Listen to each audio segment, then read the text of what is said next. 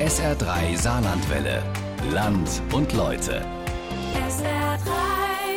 Wir haben jetzt eine Polin. Diesen Satz hört man immer öfter. Gemeint ist eine 24-Stunden-Betreuung für pflegebedürftige Angehörige. SA3-Kollegin Dagmar Scholle hat sich auf die Suche gemacht. Wie schafft man es, bis die Politik nachzieht, das Alter anständig zu gestalten? Ihre lange Reportage jetzt in Land und Leute.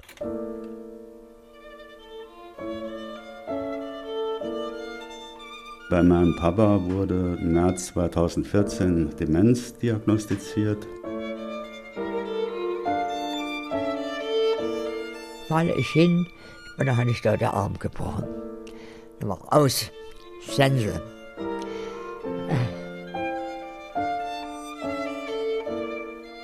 Da zählt nicht das deutsche, wie sagt man, äh, Arbeitszeitengesetz? sondern das polnische. Nein? Den Kühlschrank kann ich mühselig aufmachen. Jetzt kann ich mich aber nirgends mehr halten. Hä? Wie soll ich dann was aus dem Kühlschrank holen, wenn die Hand schon immer ganz zurechnungsfähig Das ist aus. Schluss. Brauchst jemand.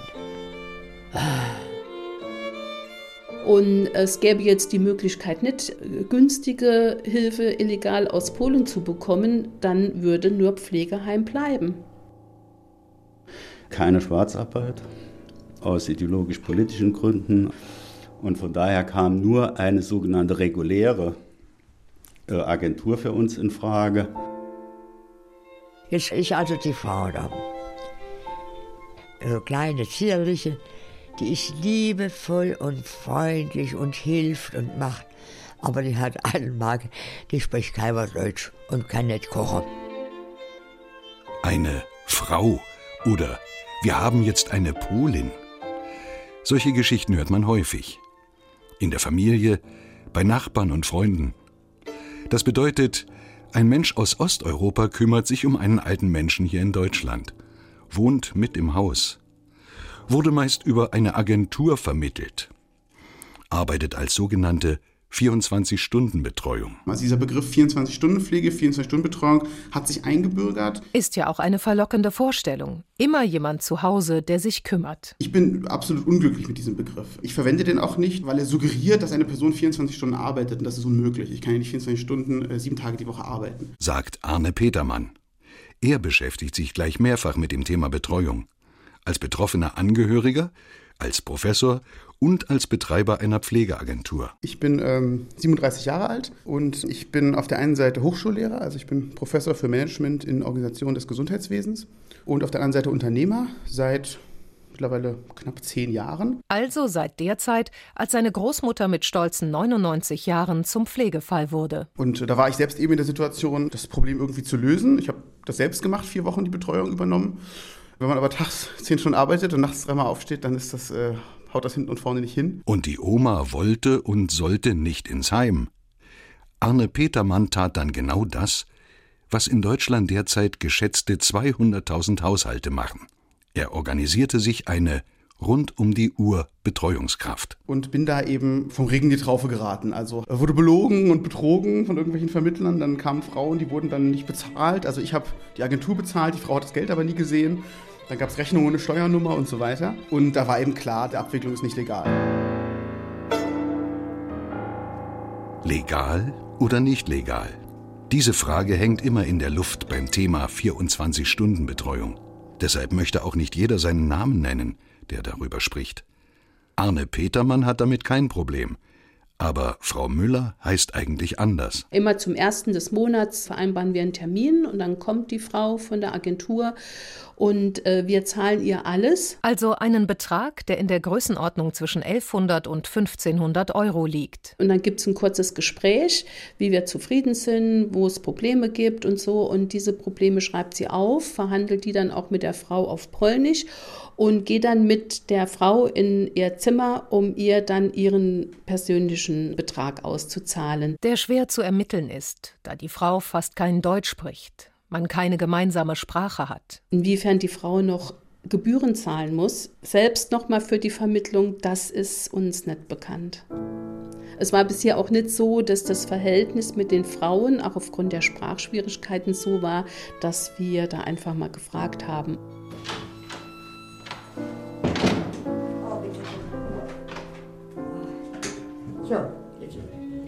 Langsam. Langsam. Virginia, ja, was sage ich? Langsam. So, danke schön. No, niks doen, dat kan. Ja, niks doen. Die pastei, maar ja, die pastei. Ja. pastei.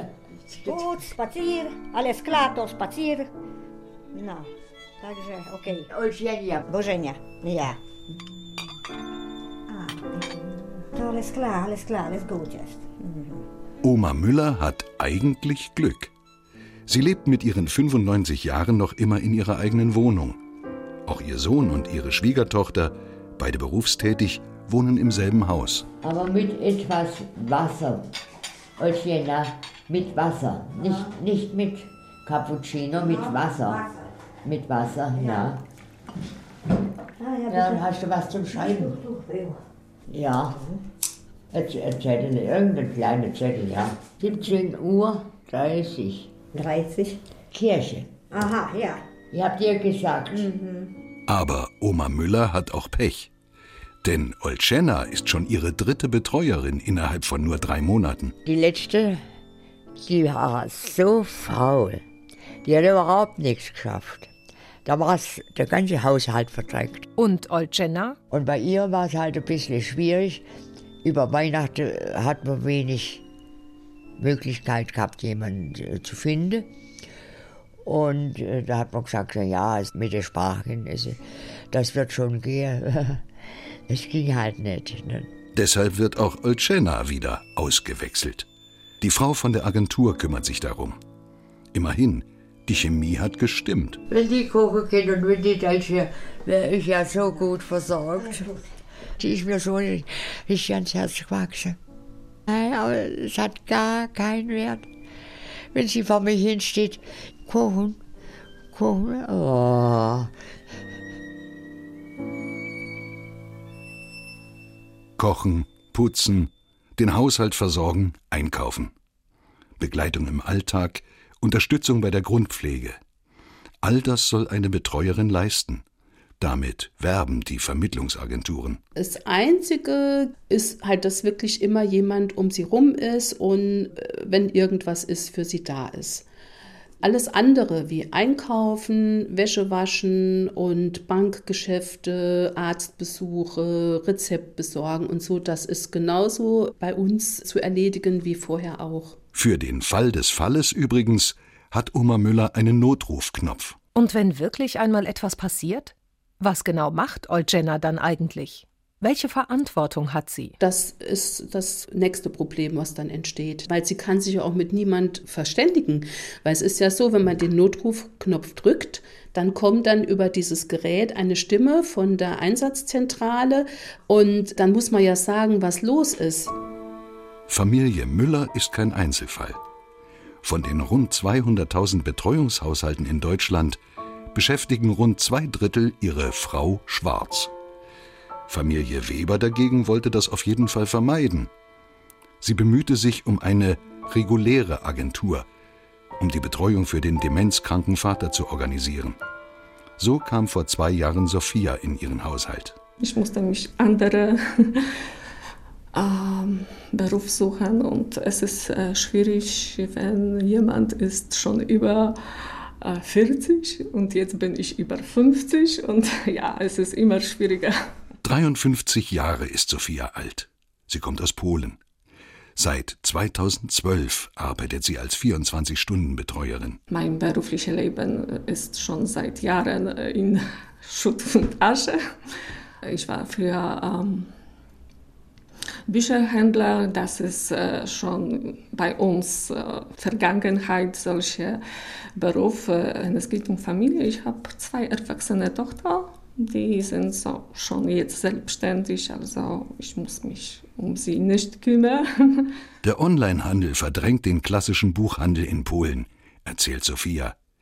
Ihr Deutsch hat sie sich selbst beigebracht. Internet halt, sagt sie, Fernsehen. Das sind schon fast äh, fünf Jahre hier, also ich muss gut sprechen. Seit fast fünf Jahren pendelnd zwischen Polen und Deutschland. Manchmal ist sie sechs Wochen hier, manchmal drei Monate. Und darüber sprechen? Reden? Wo passiert das? Wenn es geht um Reden, ich rede vor allem mit Herrn Weber, aber so, weil ältere Herr Weber, äh, es ist eher, oh, er schweigt am meisten äh, oder nickt mit Kopf, dass er Zustimmung gibt und ja. Das ist das Reden auf Deutsch. Aber über die Arbeit? Daheim? In der eigenen Sprache? Das sind zwei Welten, das existiert nicht. Ich bin für mich dort da, für meine Familie. Ich rede nicht über diese Arbeit. Vielleicht Mann redet nicht über diese Arbeit? Naja, äh, am Anfang, das war viel auch Missachtung für äh, solche Frauen, die, die machen solche Dienste. Aber jetzt dieser Bild ändert sich. Sophia blickt nachdenklich auf ihre Kaffeetasse. Herr Weber, der Sohn, hört aufmerksam zu. Genauso wie Christian Temi.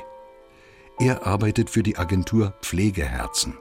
Über diese Agentur wurde Sophia an Familie Weber vermittelt. In der Vergangenheit war dieses Thema Pflege, dieses Thema Opiekunka, so heißt das ja auf Polnisch, war gar nicht so populär. Mittlerweile ist es so, dass das ein, ein riesengroßer Markt geworden ist. Also man bekommt dann tatsächlich auch, wenn man gut ist, bekommt man auch eine gewisse Wertschätzung. Christian Temi hat selbst polnische Wurzeln. Er kennt das Gefühl, wenn die Eltern selten zu Hause sind. Seine Eltern haben in Deutschland im Weinbau gearbeitet. Ich wurde als kleines Kind in Polen zurückgelassen und ich weiß, dass wenn meine Eltern zurückgekommen sind, da war es nie ein Thema, also zumindest wie ich mich erinnern kann. Da wird nie großartig auch über das Handwerk erzählt, ähm, sondern man lässt das hinter der Grenze und man genießt die Zeit, die man zu Hause ist, weil die Zeit ist genauso schnell vorbei zu Hause wie in Deutschland. Eine alte Wanduhr schlägt den Stundentakt. Am anderen Ende des großen Wohnzimmers sitzt der alte Herr Weber auf dem Sofa. Ein Nachbar ist zu Besuch gekommen, erzählt, was draußen so los ist. Der junge Herr Weber, mittlerweile selbst in Rente, macht sich viele Gedanken über die Betreuung seines Vaters. Drei Monate in einem fremden Haus, in, einer, in einem fremden äh, Land, das ist ja, ich kann mir das für mich gar nicht vorstellen. Ich könnte das nicht. Und insofern kann ich bestimmte Bedingungen versuchen zu verbessern. Also gucken, dass sie ordentlich bezahlt wird. Das gehe ich davon aus, dass das der Fall ist. Und dass sie bei mir Bedingungen hat oder bei meinem Papa Bedingungen hat, die für sie erträglich sind. Die Bedingungen für Sophia lauten konkret so. Sie hat einen Arbeitsvertrag mit einer polnischen Agentur. Diese polnische Agentur ist eine Partneragentur der Pflegeherzen. Die Pflegeherzen sind der deutsche Ansprechpartner.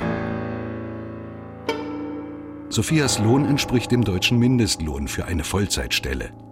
Derzeit also 8,84 Euro. Mal 40 Stunden, mal vier Wochen. Das sind rund 1400 Euro pro Monat, brutto. Auf diesen Bruttolohn werden von der polnischen Agentur Sozialabgaben bezahlt. Also alles bestens? Christian Temi zögert mit der Antwort. Ich kann in der Branche, in der wir uns momentan bewegen, wo es keine klare Äußerung gibt, kann ich nur sagen, jemand ist gut aufgehoben, wenn eine Vollzeitstelle da ist, wenn aus der Vollzeitstelle heraus der deutsche Mindestlohn gezahlt wird, dementsprechend das Nettogehalt stimmt, dementsprechend die Sozialabgaben stimmen und es überwacht wird, dass niemand überfordert wird. Das würde ich für mich als Agentur mal so formulieren. Sophias Arbeitgeber ist nicht Herr Weber, auch nicht Herr Temi, sondern die polnische Agentur. Diese Agentur entsendet sie nach Deutschland. Deshalb wird diese Beschäftigungsform auch als Entsendemodell bezeichnet. Herr Weber ist bei diesem Modell auf der sicheren Seite, wenn ihm das sogenannte A1-Formular vorliegt. Dieses Formular belegt, dass für Sophia in Polen tatsächlich Sozialabgaben gezahlt werden dass sie also nicht schwarz arbeitet. Aber zwischen Schwarz und Weiß gibt es einen ganzen Horizont voller Graustufen. Und hieß es nicht, die Sache mit der Pflege ist mittlerweile ein riesiger Markt? Was mich stutzig gemacht hat, war, dass diese sogenannte A1-Bescheinigung über Monate nicht vorgelegt werden konnte. Erzählt Frau Schulz, deren Vater alleine nicht mehr zurechtkommt. Auch Frau Schulz, die eigentlich nicht Frau Schulz heißt, möchte ihren Vater zu Hause versorgen, in der vertrauten Umgebung. Und auch Frau Schulz legt Wert darauf, dass alles legal abläuft. Wir haben uns dann mit dieser Agentur in Verbindung gesetzt und das hat auch alles einen ganz ordentlichen Eindruck gemacht. Und so kamen wir an die Dame, die jetzt aktuell seit einigen Monaten bei uns im Haus ist. Die Dame kommt aus Rumänien. Sie könnte auch aus Bulgarien, Polen oder Litauen kommen. Es geht ums Prinzip. Überraschend war, dass dann im Juli ein Schreiben vom Hauptzollamt kam. Eine Gesprächsvorladung der Abteilung Finanzkontrolle Schwarzarbeit. Befragung hieß es. Und ähm, gut, es ging gar nicht um die aktuelle Agentur, sondern um die, mit der wir vorher gearbeitet haben, was bei mir schon alle Alarmglocken hat schrillen lassen. Ein Wechsel der Agentur ist häufig der erste Schritt, wenn es nicht gut läuft. Und im Laufe dieses Gesprächs hat sich dann herausgestellt, dass auch die Agentur, mit der wir im Moment arbeiten, durchaus im Fokus des Zolls der Staatsanwaltschaft steht. Weil vermutlich die Sozialabgaben der Betreuerinnen von der Agentur nicht abgeführt wurden. Ein deutliches Indiz dafür? Das fehlende A1-Formular. Auch wiederholte Nachfragen bei der Agentur führten nicht weiter. Ja, das ist in Rumänien alles so schwierig und die Behörden arbeiten so langsam und sie fragen immer wieder nach und sie kriegen sie nicht und aber sie schicken uns dann eine Kopie des Nachweises vom Arbeitsamt, dass alles klar ist. Das hat mich schon ein bisschen stutzig gemacht und als der Zoll dann plötzlich äh, sich an uns gewendet hat, dachte ich, okay, irgendwas ist da nicht sauber. Es blieb nicht bei diesem ersten Gespräch. Denn der Zoll interessiert sich für die Strukturen hinter dem Einzelfall. Und dann wurde ein Termin vereinbart und dann ist der Zoll in Drei-Mann-Stärke angerückt mit Dolmetscher, Gott sei Dank, was absolut erforderlich ist, um irgendwelchen Missverständnissen einfach Vorschub zu leisten. Denn natürlich war die Betreuerin erstmal geschockt. Und sie hat eben Angst, wenn bekannt wird, dass sie eine Aussage gemacht hat, dass diese Agentur ihr den Vertrag kündigt und sie dann keine Arbeit über die mehr kriegt. Arbeit als 24 Stunden Betreuungskraft in Deutschland. Für viele Frauen aus Osteuropa die entscheidende Einnahmequelle. Das weiß auch Frank Klein, Fachbereichsleiter bei der Finanzkontrolle Schwarzarbeit des Hauptzollamtes Saarbrücken. Da kann man den osteuropäischen Betreuungskräften und Hilfskräften überhaupt keinen Vorwurf machen. Die wissen das in vielen Fällen gar nicht, dass sie überhaupt nicht angemeldet sind in ihrem Heimatland. Also die kommen mit dieser Option hierher wissen es nicht und der Gästehaushalt fällt dann halt darauf herein. Das ist aber kein böser Wille der osteuropäischen Pflegekräfte, sondern von diesen Hintermännern, die in den osteuropäischen Ländern sitzen und Rekrutierungsbüros betreiben. Wenn es also nicht sauber läuft, sind alle betrogen. Die Familien, die eine Betreuungskraft engagieren, sie bezahlen viel, vielleicht 2000 Euro, vielleicht auch mehr und wollen alles richtig machen. Die Betreuungskräfte. Sie bekommen wenig, vielleicht 400, vielleicht 800 Euro, werden zusätzlich um ihre Rente betrogen. Und auch der Staat wird hintergangen.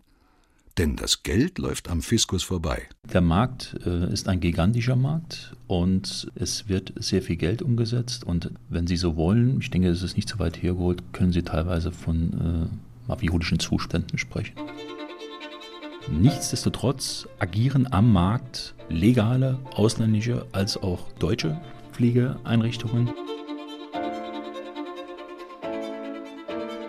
Legal oder nicht? Klar ist zumindest, der Sozialversicherungsnachweis, also das A1-Formular, ist wichtig. Wenn es fehlt, wie bei Familie Schulz, läuft etwas falsch. Aber auch mit Formular läuft nicht immer alles korrekt. Um das zu verstehen, hilft eine kleine Anekdote. Erzählt von einem Zollbeamten, der hier einfach Herr Zöllner heißt. Die Formulare sind ordnungsgemäß richtig, dann der Stempel um. Den kann kein Privatmann gucken, ob das jetzt ein Behördenstempel ist oder was. Wir haben als Beispiel schon mal einen Stempel gehabt, das war vom Fischerclub in Rumänien. Das ist ein wunderschöner Stempel, ist drauf gedrückt und Unterschrift. Das kann ein Privathaus nicht wissen. Sprich, Formulare können gefälscht sein. Oder Die Agentur existiert nur auf dem Papier. Für einen Privathaushalt kaum zu prüfen. Aber das ist nur ein Wunderpunkt. Ein weiterer sind die Arbeitszeiten, sagt Frank Klein. Wir kommen jetzt wieder zu dem Punkt der oft genannten 24 Stunden oder Rundumbetreuung. Es sind Fragen der Rufbereitschaft, die nicht geklärt werden. Es sind Fragen der Freizeit, die nicht geklärt haben. Wir haben in Deutschland eine Arbeitszeit gesetzt. Höchstens 48 Stunden pro Woche. Nach acht Stunden eine angemessene Pause. Ausreichend Freizeit, über die man tatsächlich frei verfügen kann. Trotz Lohngefälle zu den osteuropäischen Ländern. Wir haben einen Mindestlohn und den müssen die private Haushalte zahlen von 8,84 Euro. Damit kommen sie nie hin. Arne Petermann sieht manches ein bisschen anders. Und früher waren, waren das alles so Papiere, die konnte sich jeder selbst drucken, da wurde viel gefälscht.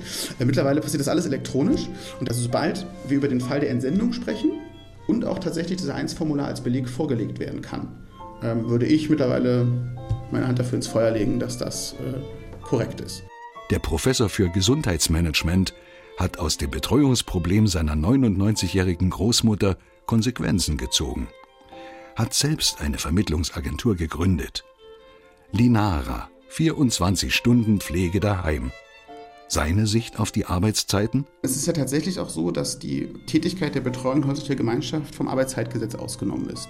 Da gibt es ja ähm, mehrere Gerichtsurteile zu und auch eine Aussage der Bundesregierung. Die allerdings unter Arbeitsrechtlern umstritten ist und die ein eigenverantwortliches Arbeiten der Betreuungskraft zugrunde legt.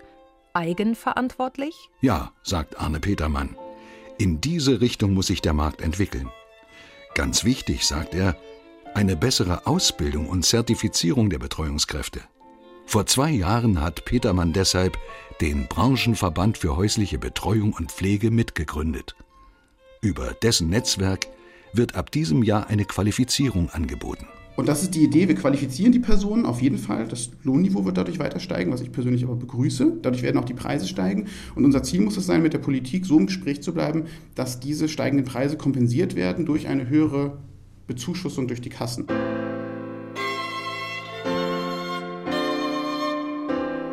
Mit der Politik im Gespräch bleiben. Das ist freundlich formuliert. Man kann es auch so sagen. Wenn der deutsche Staat aktiv wird und ähm, es den Familien nicht so leicht macht, die Betreuerin auszunutzen. Der Staat macht es vor allem sich selbst so leicht. Das ist der Kern des Problems. Er schaut weg. Das ist einfach und billig. Man weiß das, also jeder Pflegepolitiker weiß um diese Betreuungsform. Jeder Pflegepolitiker weiß auch, dass 80 bis 90 Prozent aktuell schwarz abgewickelt werden. Und wenn man mit den Leuten von der Schwarzarbeitskontrolle vom Zoll spricht, dann sagen die einem auch, sie haben äh, eben die Anweisung, nicht in Privathaushalte zu gehen und die Sache nicht weiter zu verfolgen.